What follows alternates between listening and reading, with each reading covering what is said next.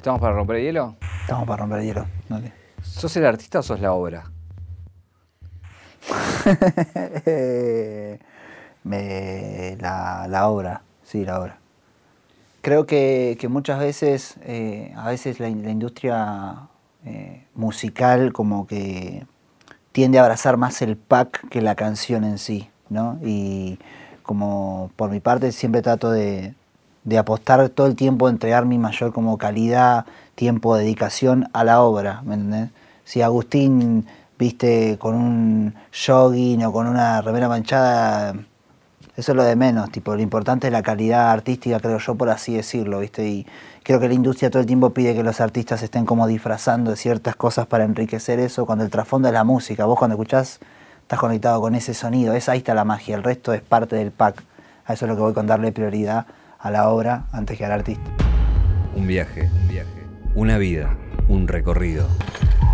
Una reconstrucción. Caja negra. Caja negra. Todo queda registrado en la memoria. Elegís ese camino paralelo desde pibe. ¿Quién fue el que te dijo, eh, vamos por acá? O, o, bueno, obviamente lo decís vos, ¿no? Pero hay una voz interior que, que tiene que ver con alguien o algo que a uno lo hace elegir ese camino, ¿no? Sí, yo, yo creo que durante un tiempo también tuve como mucho cuidado con, con mostrarme, con pero justamente por respetar eso, ¿viste? Em, creo que me lo dije un poco a mí mismo, algunas que otras eh, charlas con, con mis viejos. Si fuera por mis viejos, capaz y por la vivencia de ellos, sería como, bueno, sí, mostrate mucho más y la, la, la, porque, porque bueno, tienen su historia. Pero creo que ha sido como una construcción como, como personal. Eh, siempre tuve una conexión muy fuerte con mi música y con mi verdad, ¿viste? Y con no faltarle a esa verdad, ¿viste? Como che, bueno, cuando llegues a este punto vas a probar qué onda tu verdad, porque de acá a acá todos decimos cosas, pero cuando estás acá, ¿cómo actúas? ¿Viste? Y, y como que he tratado de ser como lo más verdadero y honesto eh, conmigo y, y, creo que, que esa ha sido como la, la construcción eh, propia. ¿Y, ¿Y, cuál es tu verdad hoy? Eh, creo que mi verdad es, eh, en este momento eh, particular, eh, perseguir como un, eso que está más allá del miedo, ¿viste? Como que he tenido mucho miedo este, este año, ha sido de mucho miedo y de que no me frise ese miedo, ¿viste? Me encontré en un montón de cosas, ah, vos estás nadando por acá porque un poquito más allá te da cagazo.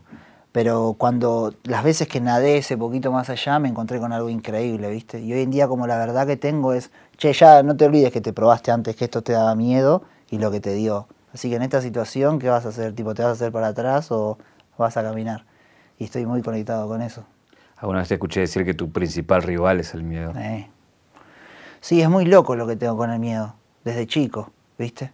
Como que en bocha de canciones, en bocha de obras la he visto como, como reflejada.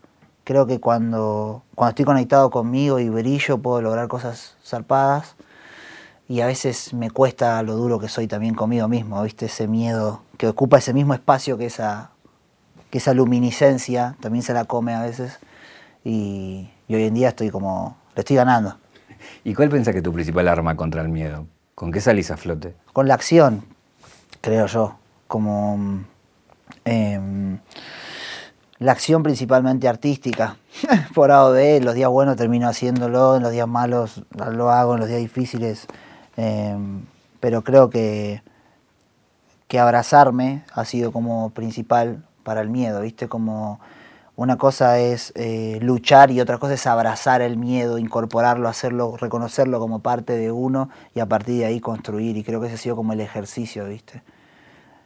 Eh, tenerlo cerca, observarlo, decir me pertenece y a partir de ahí activar y, y lo superarlo. Que a veces es el problema con el miedo, ¿no? Porque cuando uno lo aleja siempre está en el horizonte, te lo ves de frente siempre es que cuando el miedo es más grande, uno lo ve más lejos, más grande, más chico uno y más fuera de uno. Sí. ¿Viste? Hasta que de a poco es como, che, me voy acercando, me voy acercando, me voy acercando. Y, che, a esto, tipo. tipo, esto era. Eh, tenía todo el viaje que me construí previo a llegar ahí, ¿viste? Eso es Pero sí te, sí te cobró factura, ¿no? Tuviste ataque, ataque de pánico, fue como lo peor que te, te pasó sí, por el miedo. Sí, zarpado, sí. Sí, sí, sí. Eh, los ataques de pánico me, me cambiaron. Me cambiaron, fue muy fuerte. Em, creo que, em, que había un, miedo muy grande a morirme, ¿viste? A morirme.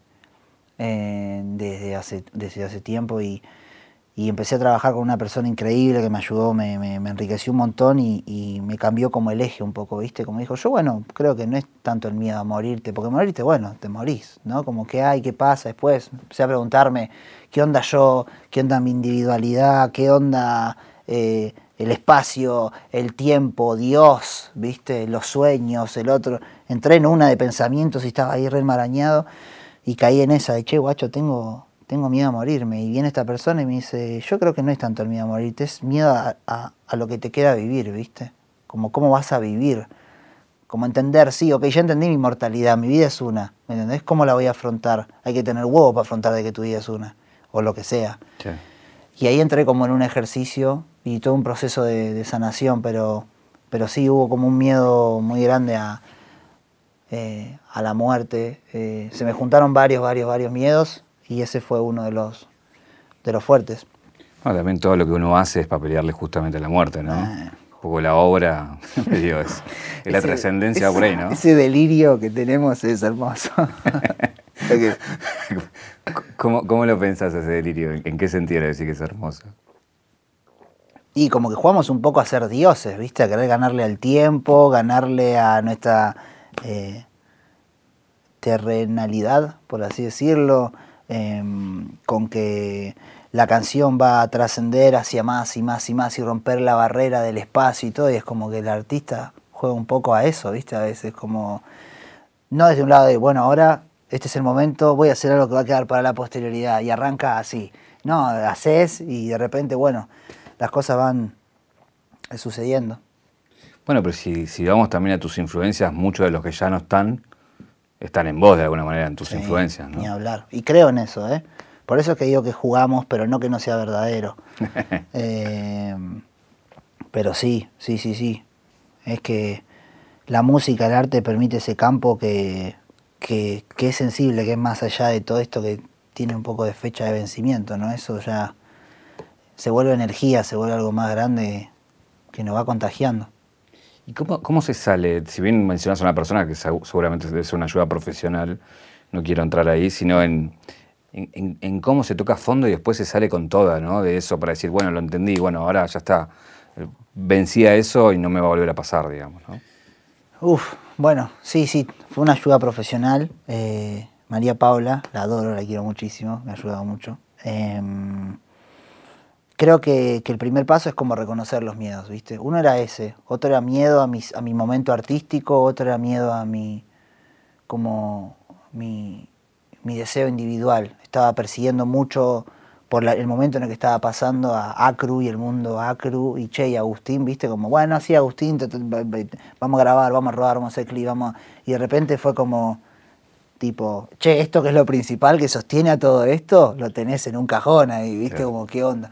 Y como que el ejercicio primero fue ese, como reconocer eh, estos eh, fantasmas y, a partir de ahí como empezar a, activar y aceptar y ser paciente y darle tiempo y, y, dejar de dar vueltas, ¿viste? Como en un momento como, vamos a darle, vamos, es ahora, toca, listo. Si no, si el mundo este que se frenó por todo esto de de la cuarentena y el COVID todo eso, hoy hablaba eso con un amigo. Eh, che, estaríamos acá, acá, acá, acá, acá, acá. ¿Y crees que sería lo mejor? ¿Y estoy manija de tocar? Sí, obvio que estoy manija de tocar, pero si hubiese estado en ese ritmo, en esa frecuencia, en eso, eh, Agustín estaría apagado, no sé, gozando de un montón de cosas, como Acru, pero eso otro lo hubiese dilatado y siguiendo pateando la pelota. Se viene tu disco y veo que te hace carne viva para o sea, quiero ver esas letras, quiero escuchar esas letras. Gracias. ¿Hay algo de eso ahí o no en este nuevo disco? Sí, eh, este disco es como una redeclaración también. Em, frente al miedo, frente a la vida, hay muchos eh, momentos introspectivos interesantes y de, de, goce también, de conexión, ¿no? Porque eh, detrás de esa parte como lubre que cuento que hay, hubo también un despertar súper lumínico y creo que, el disco este, El Don, lo refleja y que también eh, es un, un quiebre de un límite en lo personal artístico. Creo que la gente muchas veces ha, eh, ha escuchado mi música y la he marcado en un lugar y principalmente yo la he marcado en un lugar, ¿no? Como yo en un momento tuve miedo de, de esas facetas mías artísticas que no estaba mostrando porque tenía que levantar esta bandera y estaba con esa idea, ¿viste? Como la causa y, y en un momento fue como, sí, todo bien con la causa, sí, todo bien con esto y, y qué onda con, con esta parte que no le estoy dando un lugar. Y el Don yo creo que es un disco de muchas canciones que la gente puede no esperar y esperar, pero es una declaración artística de, de empezar a percibir esta música como un universo y no solo como un capítulo de algo. Y en lo principalmente yo también como eso, ¿viste? A mí me enamoran los artistas que tienen su universo. Si, si yo censuro y me limito, ¿cómo permito construir ese universo? ¿Y cómo voy a ser esos artistas que admiro si no me lo estoy dando ese lugar a mí, ¿viste? Claro. Y por suerte el Don tiene, tiene mucho quiebre de, de formas, de facetas, de juego, de colores, de tintes. Es súper expansivo, me sale decir, y me encanta, y me encanta, y lo amo, y aprendí un montón haciéndolo, y, y me está volviendo un músico más grande, la verdad. ¿Y por qué el don? Porque eh, el don para mí es como, como esa herramienta, esa esencia como más pura artística que podemos tener y, y así como en su momento eh, con Anonimato yo decía que, que, la obra tiene que estar frente al artista, bueno, yo creo que, que, el don es como esa causa, la causa máxima de ese artista, de esa obra, ¿entendés? Y, y sacar a pasear ese don, agarrarlo y, a conocerlo y darle vuelta, mirarlo de arriba, mirarlo de abajo. Che, a ver mi don en este momento, cuántas cosas, por cuántos lugares puede flotar, cuántos colores y caras puede tener, ¿viste? Y es como, wow, tipo, sí, eso es lo que yo necesito para, para crecer y, y, más dentro de todo este quilombo fantástico que te digo que andaba. Eh, sos, sos, como un escultor de la palabra, ¿no? O sea, eh, laburás con, obviamente con el rap, que, que la palabra es como su materia prima, pero a su vez, dentro de esa estructura, te metes más en el fino de esa estructura. A veces hasta rimando entre, entre barras, digo, como, como sos un laburante de eso, digo. ¿Es una obsesión?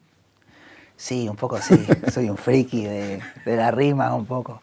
Eh, sí, sí, sí, sí, sí. Creo que justamente, qué loco que haya dicho escultor, porque yo estudié artes visuales antes de, de meterme a la música, o, o, fue lo que terminó desencadenando que haga música. Y creo que hay, un, hay mucho laburo visual en mis, en mis escritos, en mi rap, ¿viste? Como como atenderlo, de, es un trabajo de capas, así como eh, en un cuadro poder una escala de valores de, blanco a grises a negros, como que yo quiero en la rima también lo mismo, ¿viste? Que, que, no solo rime la terminación, sino todo el dibujo métrico o la sonoridad, y más allá de eso, que tenga juegos diversos, que me sorprenda, eh, pero que también tenga un trasfondo, una profundidad. Eh, son como puzzles, mandalitas de palabras, ¿viste? Eh, sí, me, me, encanta, me encanta. A veces también me suelto, ¿eh? Porque dentro de la... Taca, digo, guacho, te estás poniendo duro, ¿viste? Soltá, hablá, ejecutá, acción. Pero, pero, ahí es como, dijiste una palabra que me interesa, que es puzzle, que, que una cosa es el rompecabezas cuando uno freestylea, ¿no? Es como que va agarrando el aire y arma, arma ese rompecabezas. Y acá es como que armás las piezas de, desde cero, digamos. Sí, ¿no? sí, sí. Es como, es otro laburo. Sí, sí, es como. Yo siempre digo que para mí lo más difícil de escribir las canciones es romper la hoja en blanco, ¿viste? Sí. Como es track, sentar la base de algo que sale. Pero lo que, lo que tardo por ahí en sentar esa base es más tiempo, es el previo, que cuando la estoy armando la canción, porque ya salimos, ¿viste? Y el freestyle tiene esa espontaneidad todo el tiempo, todo es juego, todo es freestyle, el error es freestyle, eh, la diversión es freestyle, lo sorprendente, lo, lo lo predecible, pero estás, el ejercicio es así como es. Y por ahí en la escritura uno tiene ese tiempo, ese, esa cuestión más mental que te va exigiendo otras cosas. Y bueno, estamos ahí. Ahí esa, esa, esa diferencia me parece in, importante o interesante de, de, que nos metamos, en el sentido de que, bueno, cuando haces un disco contás con tiempo, justamente, ¿no? Y cuando haces freestyle o, graffiti, justamente lo que no tenés es tiempo y tenés que actuar, ¿no? Un poco. sí. Si no, porque si no perdés, eh, básicamente. Y, y que, creo que te movés bien en las dos. Qué bueno. O sea, en el sentido que, que no para de sorprender cuando lo haces, mismo con las sesiones que estás haciendo también hasta hace poco, ¿no? Qué bueno, gracias. Pero digo, vos, vos, vos encontrás esa, como esa caja eh, por ahí más grande cuando tenés el tiempo y más chica cuando tenés que activar y, y te limita. creo que, trato como de adaptarme lo mejor que puedo a las reglas de ese juego. Eh, a veces por tratar de querer seguirlas a las reglas, me olvido un poco de jugar, ¿viste? Como que el freestyle, eh, por ahí es ese ejercicio como todavía más natural, que es tipo jugar, fin, ¿viste? Y la escritura con ese tiempo y esa me hace, no, bueno, pero esto si le diera una vueltita de rosca y ahora si este párrafo lo vengo y lo pongo a- y tipo, eh, creo que las sesiones estas de las que habló el Ostrowap me permitieron como decir, vas a tener de acá hasta acá, a- actuar. ¿Viste? no rompa la Ya bola. está, no rompa las bolas, Agustín, ¿entendés? jugar. Y, y, bueno, me permitió mucho ablandarme y soltarme un montón. Y el disco este también está cargado de esa otra faceta de, de mucha improvisación, de, de esa construcción desde ese lado. Igual Acru mató al Agustín ilustrador, al, al Agustín grafitero. Sí, un poco sí, un poco sí. Eh, yo quería ser ilustrador de historietas, ¿viste? Eh, estaba remetido en esa. Eh, pero en realidad creo yo que, que agarró un poco lo mejor, ¿no? Porque, como te digo, en, en- en mis escritos, en las improvisaciones, le doy mucha bola a lo visual, al trabajo de, de- de hacerte ver la imagen o de...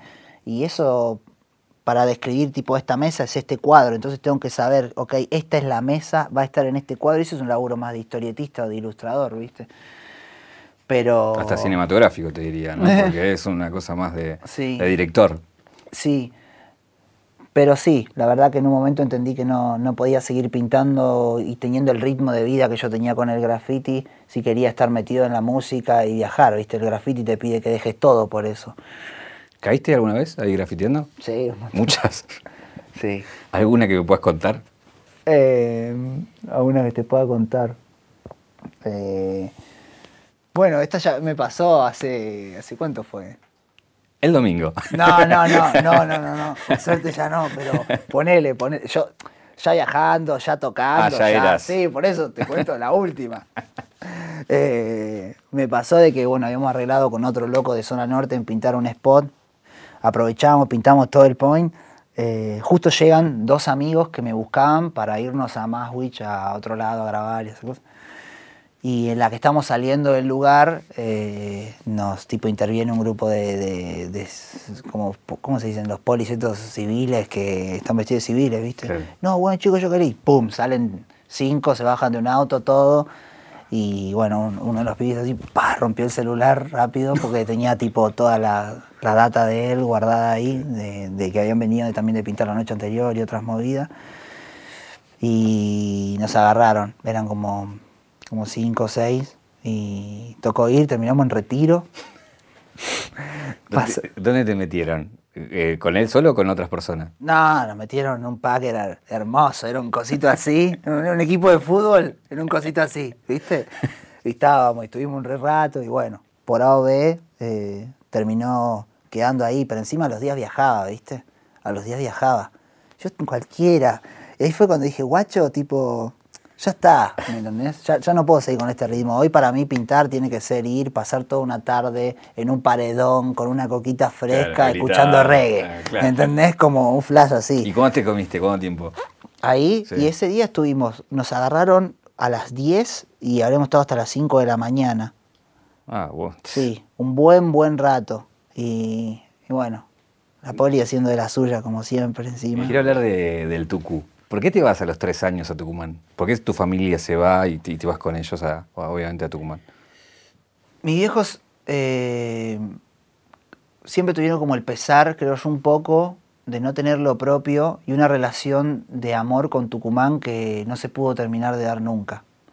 Entonces como que siempre se quiso volver, pero por A o B y en los momentos en los que estaba la provincia era como muy difícil instalarse. Eh, estábamos acá, eh, creo que fue antes del 2001. Yo nací en el 97, me fui, un- sí, 2000, 2001. Nos vamos a Tucumán, creo, sí, ahí está, por el 2001. Nos decidimos ir a Tucumán. Eh, fuimos al barrio gráfico, Las Talitas, un barrio tipo a las afueras de Tucumán, increíble, hermoso, todo calle de tierra, chicos, chicas, niños jugando todo el tiempo en la calle, bicicleta dejada en la vereda, eh, frente a un monte y a tres cuadras tipo había hectáreas así como de, de campo y trigo hermoso, íbamos a pasear a los perros, todo. Y ellos van por allá con una, una posibilidad de trabajo. Mi viejo estaba metido, eh, también es escritor, laburó en radios y todo. Pero siempre habla de tu viejo artista. ¿Qué, qué, qué hacía? Mi viejo, tipo, de chico me acompañó mucho con la data del dibujo. Se ponía a dibujar al lado mío, nos poníamos a dibujar juntos. Mi hermano mayor es ilustrador, entonces como que el dibujo nos conectó un poco. El cine también a los tres, de ver muchas películas y todo. Pero él escribía, tipo, mi viejo me mostró esa faceta del escritor, ¿viste? De, de cosas re locas. Eh, no sé, esa cuestión de ser chico, te levantás, estás así en la casa y de repente, no, no, pero pará, baja la voz, vení más para que tu papá está escribiendo, ¿entendés? Y tipo mi viejo en un rincón con la máquina, decía, tipo, está escribiendo, qué embole, ¿entendés? Vamos a poner música, que no sé qué, y, y es re loco. Para mí era aburrido, ¿viste? Lo que hacía mi papá. No entendía. Si él dibujaba bien, le gustaba bailar y todo, ¿qué hacía escribiendo, ¿viste? Y después como siento que esa, ese prestigio por la palabra o, o ese trabajo de, de esculpir con letras que vos también decís, como que me lo mostró un poco él y fue el primero en tipo, che, hojas, lápices, che, mirá esta peli. eh, y te gustaría actuar a vos que te... Como todo el tiempo fogoneando a eso, ¿viste? Como O que- de la música también, ¿no? Sí, sí, sí. Sí, sí, sí. Con mi viejo siempre tuvimos esa cuestión de, de escuchar mucha música juntos, ¿viste? Vení, Agus, vení, tipo, ponía el equipo y terminaba bailando con mi viejo. No sé, Zeppelin, Santana, eh, esa cuestión. Hay un par de fotos juntos que tenemos los dos con los anteojos negros, yo pañales, rulos, bailando con el viejo. Capo. Pero también habla, habla no solamente del rock, sino, no sé, me imagino una Mercedes Sosa sonando ahí en Sí. Tucumán, digo. Mucho, mucho folclore y cumbia. Tucumán, mucho folclore y cumbia. De tipo 9 a 12, folclore, siestita, y después a la tarde ya se picó. Entonces cumbia, cumbia, cumbia, cumbia. Pero sí, mucha data de folclore, la verdad, también. Y, por- y te- se, te- se vienen cuando vos tenés nueve. ¿Por qué, ¿Por qué se vienen? A mi viejo le ofrecen un trabajo. eh, mis papás se separan. Estuvieron como un año y medio, sin dos separados. Yo no lo pude ver mucho a mi viejo. Estaban muy mal económicamente, muy, muy, muy mal. Nosotros estábamos viviendo en la casa de mis tíos que nos la habían prestado, pero estábamos haciendo malabares a morir. Me acuerdo de mi vieja muy, muy estresada, muy angustiada. eh, todo el quilombo del pesar económico como que estuvo muy presente cuando era chico. Y, y a mi viejo, la llama mi vieja, che, Mabel, mirá, vamos a sacar esto adelante.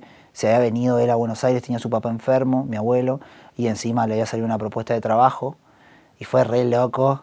eh, pinta venirse para acá, todo bueno, un tema, porque yo tenía como mi, todo mi grupo, mi gente ahí de chiquito y la familia y todo eso. Y cuando llegamos acá, los dos días que llegamos, lo despiden a mi viejo. Sí, sí, sí, un blooper, un blooper. Y bueno, y ya estábamos acá y mi abuelo estaba grande. Bueno, vamos a lo de los abuelos y a cuidar a los abuelos y bueno, nada, ahí como que trabajaba un tiempo uno, un tiempo otro, se iban ahí como, como arreglando un poco como podían, la verdad. Sí. Ahí después lo que te lo que hace eso también que termines en una- una- la escuela esta que te marca, ¿no? El polivalente que donde empe- empezás a ver raperito, freestyle, graffiti, te vuela un poco la cabeza y te ubica en, en- en el carril en el que en el que estás hoy. Eh, no, no, no, no deja de sorprenderme eso a veces en las vidas, ¿viste? Como una decisión termina cambiando todo, digo, porque si este, esta vuelta no estaba, jamás hubiese estado en, ese- en esa escuela y que no saber en qué estarías, ¿no? No, no, no estaría rapeando, no. No sé, sí, la verdad que sí. El poli fue un templo súper especial, ¿viste? De, de- de- de pas- pasar de ser un niño a un joven adolescente a ser un adolescente y, y todo eso recorrido como de la mano del arte y todo. Y, y bueno, también, ¿no? Mi viejo como, che, así que a vos te gusta dibujar. Eh, sí, bueno, ¿y qué estás esperando para tipo animarte por lo que te gusta?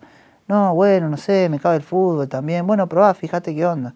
Y, también, yo ya estaba anotado en otra escuela del barrio y todo. Y fue como, bueno, no, giro, vamos para acá. Y fui al poli y me metí, estudié ilustración. Sí, increíble. La verdad que, que yo creo que pude tener como mucha suerte de la que ellos no tuvieron, mis viejos, ¿viste? Como si la vida hubiese hecho como el balance, ¿viste? Che, esto lo ligaron acá, bueno, al pibe lo vamos a acompañar en esto. Eh, cuando descubrís la batalla y esos recreos donde empezás a ver pibes batallando y vos te metés y empezás con el beatbox también, y digo, y después llegás a, bueno, voy a la cancha en serio y voy a, a participar. Vas a la, primera que vas ganás, ¿no? Creo, creo que es así. Sí. ¿No? sí, eh, tal cual. Nos enteramos que había una compa en Villa de Lina, habíamos arreglado el sábado para ir a pintar, entonces nos fuimos todo el sábado a hacer toda una movida en Boulogne, pintamos que no sé qué, y le digo a los chicos, che, acompáñenme, yo solo no voy ni en pedo.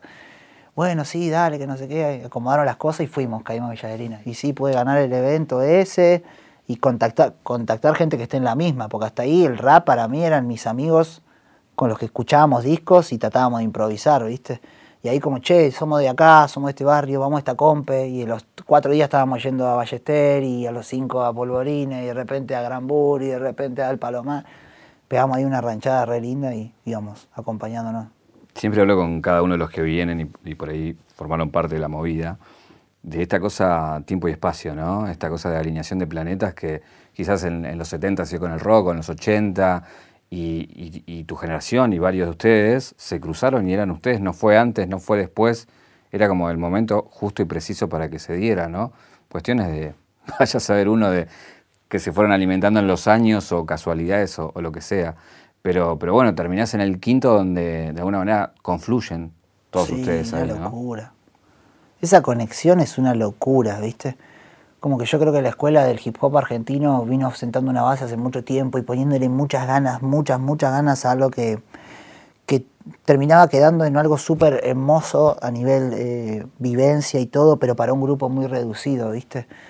Y como yo la verdad que siempre lo digo, me siento como re privilegiado de poder haber transitado esa, esa transición, ¿viste? De eventos para 100 para 150, de 30 personas, a de repente 300, 400, mil, lo que se fue pasando con el freestyle, ¿viste? Es muy valioso y muy loco la transición de que esos mismos chicos, chicas que estaban ahí hoy en día estén en el lugar que están en la música nacional, ¿viste? Como, wow, tipo, che, en estos cinco años de repente hizo, ¿me entendés? Y sucedieron un montón de cosas. Eh, pero es muy loco el filtro que, que, hubo también, ¿no? Porque somos mucho más de los que, de las caras que hoy en día aparecen. Y es como re loco, che, tipo, me encuentro de repente, no sé, por darte un ejemplo con vos, che, ¿te acordás cuando fuimos a tal tal y estaba, no, ese la mataba rapeando, sí, ¿y en qué andará ahora, viste? Y como cómo va avanzando la, la, vida y las decisiones fueron haciendo de que esos cupos se fueran como, como achicando, pero, pero sí, una, una evolución, una inyección de poder muy fuerte en poco tiempo, la verdad. También hubo uno de los grandes gestos, creo, de esa movida fue hacia vos, de ayudarte, ¿no? en esos momentos de que tu viejo lo necesitaba y demás, ¿no? Eh, creo que también eso lo logra, digo que todos necesitan algo, pero, pero había un, como un cariño especial hacia vos, ¿no? Sí, em, en un momento eh, yo empecé a ir menos a las compes y empecé a grabar más en home studios y todo como podía. Y empiezan a salir como compes en las que si ganabas, ganabas 500 pesos, ganabas una luca, una luca 500 y ganabas la final. ¿viste? Entonces yo decía, bueno, loco, tipo, tengo que ir, mi vieja estaba partida, eh, mi papá por su discapacidad eh, y por tipo todo el tema de que el Estado nunca supo como reconocer de todo su discapacidad, como si sos discapacidad hasta acá, pero hasta acá no, para darte como una pensión, una subvención, que con el tiempo se llevó a un lugar distinto, por suerte. Mi vieja hacía, bueno, lo que podía y yo empecé a ir a comprar, pa, pa, pa, Y los pibes sabían que yo estaba en esa, ¿viste? Ganaba, pum, me guardo esto, ganaba, pum, pum, pum, pum y armé toda una jugada de ir a compes, bueno, voy a ir tantas a este mes, en este tiempo, esta forma, voy a ir a rapear acá, vamos a ir con la guitarra acá a esta plaza o al tren y ahí vamos a hacer esta.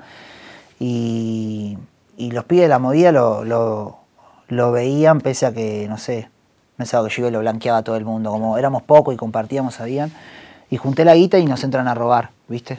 Eh, y fue como, no seas malo, ¿me entendés? Y, y fue re duro para mí y me acuerdo que lo compartí con distinta gente y, la gente del quinto escalón hicieron como, me acuerdo que se llamaba eh, quinto escalón a beneficio por ACRU y, tenía la foto del 24 siempre, que es la sesión que, que, había hecho cerca de ese entonces y fue como si el primer quinto que pasó de ser en los escalones a pasar a ser en las banquetas porque había ido un montón de gente y fue un gesto re noble de ellos y y re lindo y me acuerdo que lo compartimos, encima justo coincidió que había como ciertos jurados de afuera que estaban en Argentina y pudieron ir y como aparecieron ciertos competidores nuevos re virtuosos en ese día, fue como un lugar, un día especial, ¿viste?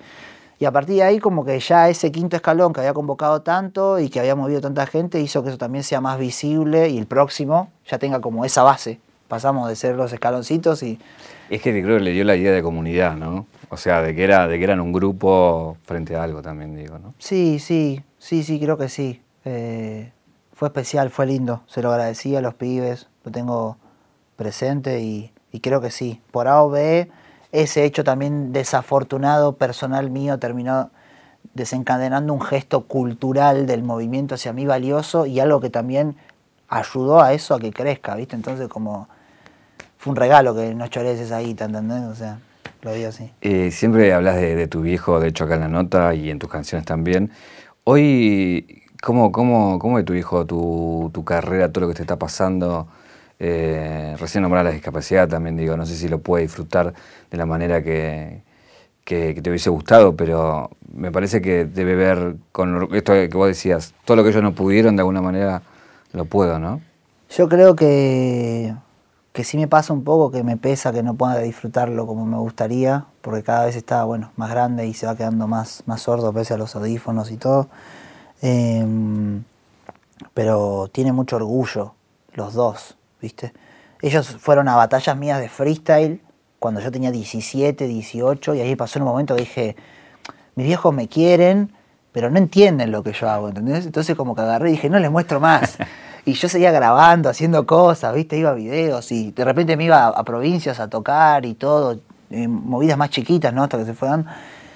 Y, y, pero no les mostraba. Y una vuelta pasó que estábamos en la esquina de casa y mi vieja me dice, che, mirá, quiero hablar con vos, vos sabés tipo lo que está pasando en el momento en el que estamos, lo que yo te deseo, lo que tu hijo te desea. ¿Vos creés que tipo vas a poder vivir de esto, viste? ¿O es algo de... Y le digo, sí, sí, sí, voy a poder, ¿me entendés? Vos bancame un toque y voy a poder. Y por A justo en esos meses empezó tum, tum, tum, tum, tum, tum, tum, una, nos dimos cuenta que venía más gente, más gente, más gente, más gente a vernos los eventos cada vez más, más, más, más, más, y la gente me escuchaba y salía movida y todo. Y fue como, che, bueno, vamos a hacer el primer show así como más grande, eh, que fue nuestro primer Niceto. Y fue, bueno, listo, vamos a llamar ahora a los viejos, ¿viste? Entonces, che, más, tipo, vení, eh, quiero mostrarte lo, lo, que hago, ¿viste? Yo no mostraba canciones de YouTube, nada, me da vergüenza un poco. Eh, y vinieron y de repente, claro, van al lugar, la, fila previa a entrar, que no sé qué, la gente en la puerta, eh, cómo iban entrando, el lugar, la calidad del sonido, el show, ¿viste? Y ellos estaban como en un palquito de arriba y de repente estaban así, ¿me entendés? Como diciendo, ¿qué onda? Yo tipo lo fui a ver una batalla de freestyle y de repente esta, ¿me entendés? Yo le había dicho encima a mi viejo que les encanta cocinar, che, para los que somos, que vamos a tocar, ponerle la modo 10, no te preparas unas empanadas, ¿viste? Para las empanadas de mi vieja son increíbles. Entonces le digo, hacete unas empanadas tuyas, me voy a comprar empanadas de no sé dónde, hacételas vos. Bueno, Alice se cebó, preparó la comida, todo. Y claro, y de repente estaban en el palco y la gente estaba, ole, ole, ole, ole, Víctor, Víctor. Y Mabel y así agitaban y tipo se quedaron así, ¿viste? No entendían nada. No entendían nada y estaban re como re emocionados y, y después volvimos a casa y los días, esos 10 días, mi viejo decía, no, el show, Agustín, y qué y esto, y me acuerdo de este momento. Iba y publicaba en Facebook y le escribía a mi tío, ¿viste? Pero me dijo algo re zarpado que me, hizo re, re bien. Y él me dijo, hijo, tipo, yo hace años que no puedo ir a ver música y todo por la que está. ¿Viste? Mi hijo no, no puede ir a recitales, a menos que esté acompañado y en el marco, ¿no? Me dice, vos, mi, su show me hizo sentir lo que a mí me hizo sentir el rock cuando era joven, ¿me entendés? Yo volví, volví a tener el pañuelito, la remera negra ajustadita al cuerpo y los jeans, ¿me entendés? Por una noche. Y tipo, increíble. Em, hay una anécdota que me quedó mucho también de cuando te encontrás con uno de tus referentes, que es Casey, eh, en la radio, ¿no? Creo que fue. sí. Contame eso, porque fue muy loco. Fue muy loco. Fue muy loco. Bueno, me viene KCO a tocar a Argentina. Me hicimos faz amigo, tipo, estaría re bueno que vos, tipo, puedas abrirle el show al Casey. Quiero que el Casey te conozca, man. Yo digo, guacho, me vuelvo loco, ¿viste? De una, voy a caer. ¿Cuándo? En la radio el miércoles, listo. Le digo, Mufa, mira, a mí el Casey me lo mostró un amigo, ¿viste? Particular. eh, ¿puedo ir con él? Y no sé, dale, mufa, le digo. Déjamelo que le muestre el case. Él me lo- si ese chabón no me lo mostraba, yo no lo. Sí. Bueno, sí, dale, y caigo con mi amigo el Visu, ¿viste? Una cosa así, el Visu, aparte, al lado mío, ¿viste? Todo chico y el otro enorme. Caemos a la radio y estaba todo el equipo del KCO. Ahí, antes de entrar. Y yo fui y saludé a los de, a los de la radio, pero a ellos no, me dio como vergüenza, ¿viste? Y, y entra, le hacen la entrevista, nosotros viendo la entrevista, y en un momento, bueno, me pongo a cargar el celular, me pongo a mirar algo del celular, estoy así con el celu y se me para tipo una cosa negra al lado, veo así enorme, ¿viste? Alzo la cabeza y era el Casey, ¿viste? Me dice, hola, Acru, que no sé qué. Y yo dije, nah, me empecé a reír, ¿viste? El chabón me terminó viniendo a saludar, ¿viste? Y le doy la mano. y me O sea, dice, te conocía, dijo Acru. Sí, me dijo Acru, ¿viste? Y me dice, tío, que me han hablado muy bien de ti, de tu música y de todo, que no sé qué, la, la, la, la, que de Acru Román, eh, por Riquelme. Y tipo, yo estaba entre contento y nervioso, ¿viste? Un toque, y le digo, ¿cómo lo conoces a Román? Y me dice, claro, y yo tipo, claro, hermano, jugó en el Barcelona, fue al Villarreal, me lo sé de memoria. La pregunta volvió que uno hace en ese momento de nervio, de ¿no? nervio, ¿viste? Y quedé como un boludo, ¿viste? Y sí, sí, bueno, y justo estaba como llegando el WOS también, que ese día también creo que se conocieron. Y, y me dice, bueno, eh, eh, me contaron que hace poco sacaste algo que quiero escucharlo, que no sé qué. Y era justo Román, ¿viste? El tema Román. Y ¿qué, qué tengo que escuchar de tu música? Y de repente yo tenía que decirle a él cuál era como mi carta fuerte, ¿viste? ¿Y qué le decís al Casey? ¿Me? Tiene bocha de años rapeando y todo. Y le digo, mira, lo último que saqué es esto, ¿me entendés? Y me dice, bueno, lo quiso poner y no le andaban los datos. Me dice, bueno, pero no te preocupes que lo voy a escuchar. Y, la, la. y al rato bajamos, estuvimos compartiendo un poco. Se antes de irse me dice, ¿vas a venir al Luna? Eh, sí, bueno, quiero que vengas, que no sé qué. Y bueno, no terminé abriendo el show porque justo ese día freestyleó con Mufasa y hasta ese entonces como que no me había escuchado y él terminó diciéndole, Mufa, bueno, vení vos a rapear. Pienso que la intención de Mufa era presentarme para que termine ahí. Eh, pero fue increíble, fui al Luna Park, eh, la rompió el show, me, acuerdo que me, me flashaba la, idea de que estén todas las manos como arriba apenas suena el instrumental sin que haya caído la primer caja, ¿viste? Como tum, tum, y la gente... ¡ah! Y, y yo estaba como con mucha, en un momento muy particular, ¿viste? Como, sí, guacho, me muero de ganas de hacer esto, de rapear, todo, pero no estoy pudiendo, ¿viste? Me encuentro con que yo salgo con palillos y el otro tiene una catapulta, ¿viste? Y tengo que hacer brillar con algo con estos palillos. Y estaba muy con esa de los recursos todos y el Casey tipo en el show dijo, eh, eh, sigan a los artistas nacionales, escuchan la movida de acá, tienen gente muy talentosa, gente como Acru Román, dice el chabón. Y yo estaba con el Bisu, y el Bisu, este amigo enorme, me mira y me dice, ¡No! Y me agarra, ¿viste? Aparte me levantó como que levantó una Coca-Cola, chabón. ¡No!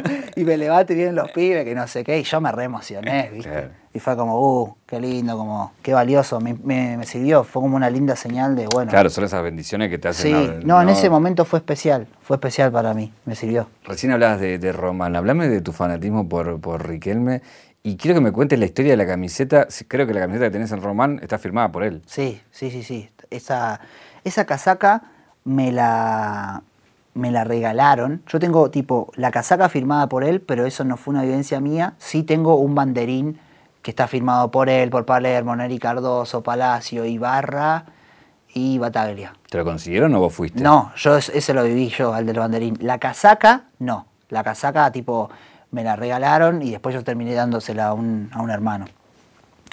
Porque también muy fanático y bueno. Eh, ¿Qué decirte? Era, eh, tu amigo va a decir, esta es la camiseta de Acro, ¿no? Dice la camiseta de Nah, Román.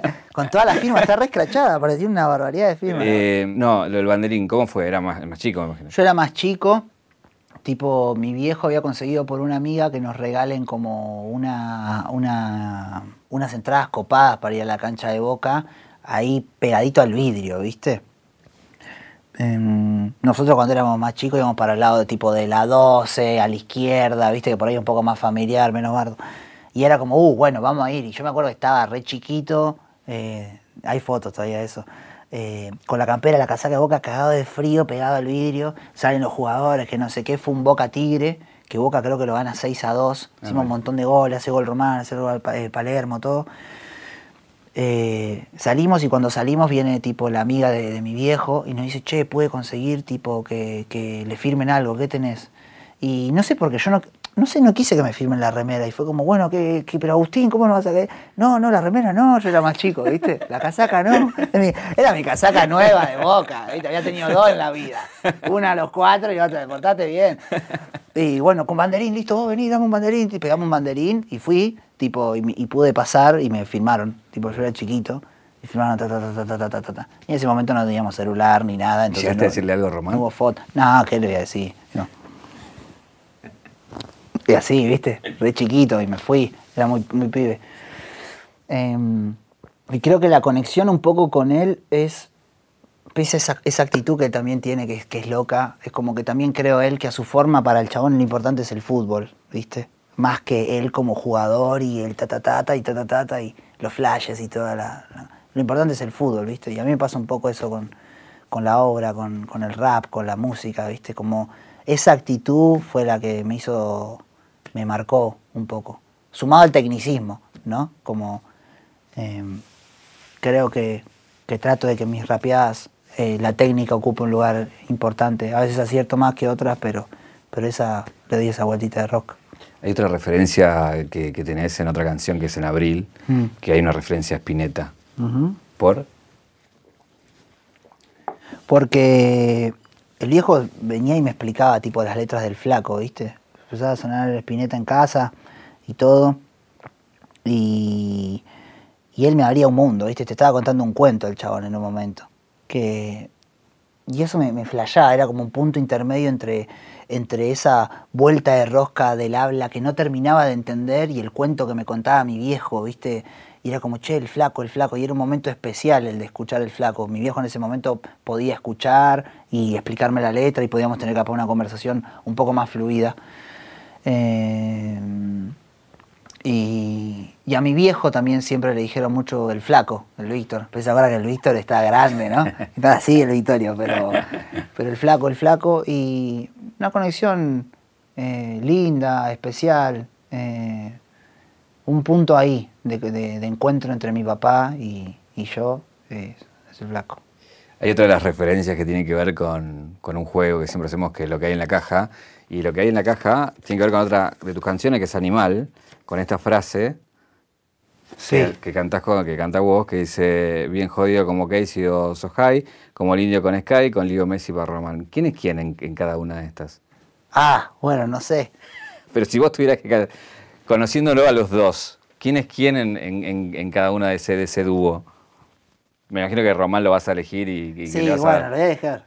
Lo voy a elegir. Mirá, la primera es eh, dúo bien jodido como Casey con Sohai. A los dos nos cabe eh, Violadores del Verso, eh, que es la agrupación de ellos dos. Creo que si, si el Woz me deja ser a mí Román, yo le dejo ser Messi, Sky, eh, Messi eh, Sky, Casey y Sohai. Así que le quedan cuatro para él. Yo soy Román. Después el resto que él vea con qué se disfraza. Vamos un poco por ahí. Le, cambio, por Román. le cambio las figuritas. Es un buen cambio. Sí. Eh, este programa se llama Caja Negra y la, la idea es un poco eh, ir a la, a la memoria, ¿no? Y como la caja negra del avión. Si vamos a la caja negra de tu vida, ¿cuál, cuál pa- para vos es el clic que te convierte en acru? En algún momento de tu vida. Si hay un momento de tu vida que, que da ese clic para convertirte en lo que sos hoy. Em, mm, sí, hay, hay un, un momento. em, em, yo tipo, bueno, estaba en el polivalente, em, ya he empezado con la idea de mi firma como Acru por el graffiti, bla, bla, bla, pero hubo un momento en el que yo tipo eh, salía con una chica, me separo de esa chica, se me junta como un año difícil en el colegio, la data de cómo estábamos mi casa, de todo, y como que eh, tenía un amigo que siempre estaba agitando como amigo, tenemos que llenar, agarrar la mochila y nos vamos a la mierda. Un, un tiempo, un tiempo, dale, dale, dale. Era más mandado que yo, un amigo más grande, ¿viste? Y yo digo, Pipi, yo no, no terminé el secundario, ¿me entendés? No sé, estoy para... No, dale, dale, que no sé qué, y más si ahora si lo necesitas, bueno, dale, vamos, vamos. Bueno, tipo, mi último año de secundaria falté muchísimo eh, por todas estas cosas que estaba atravesando y en un momento, bueno, sí, guacho, nos vamos a Córdoba. Yo me voy tipo 10 días, amigo. Vemos qué onda, porque el otro era un mandado, ¿viste? Y bueno, listo, dale. Y como armamos la mochila y tum, y terminé estando tres meses, ¿viste? Y en ese viaje fue un viaje de como donde se donde pude conectar muchas cosas que creo que hacen, como ese pack de Acru eh, o esa fórmula. Eh, fue un momento donde yo creo como que me decidí también a ser artista.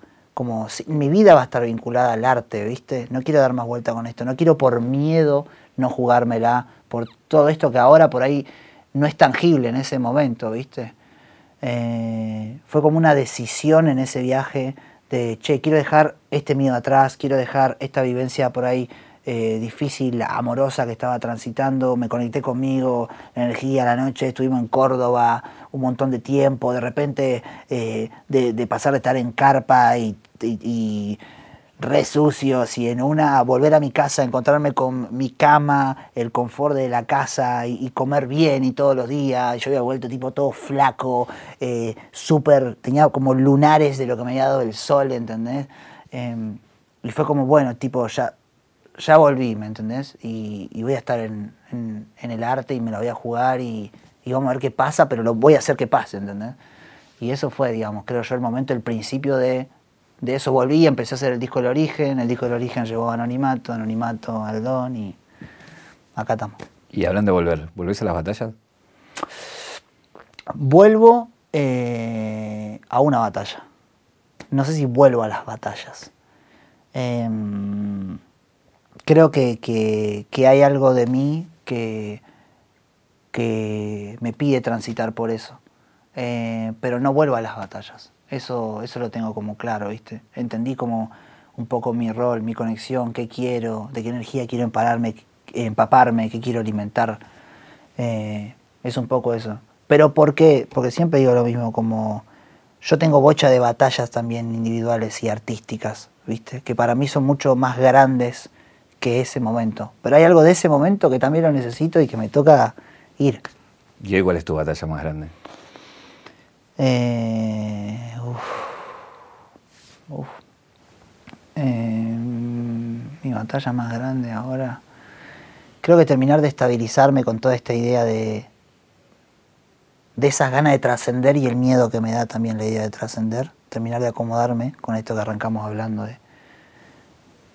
de, del miedo a la muerte y la mortalidad y ese flash. Un poco ese.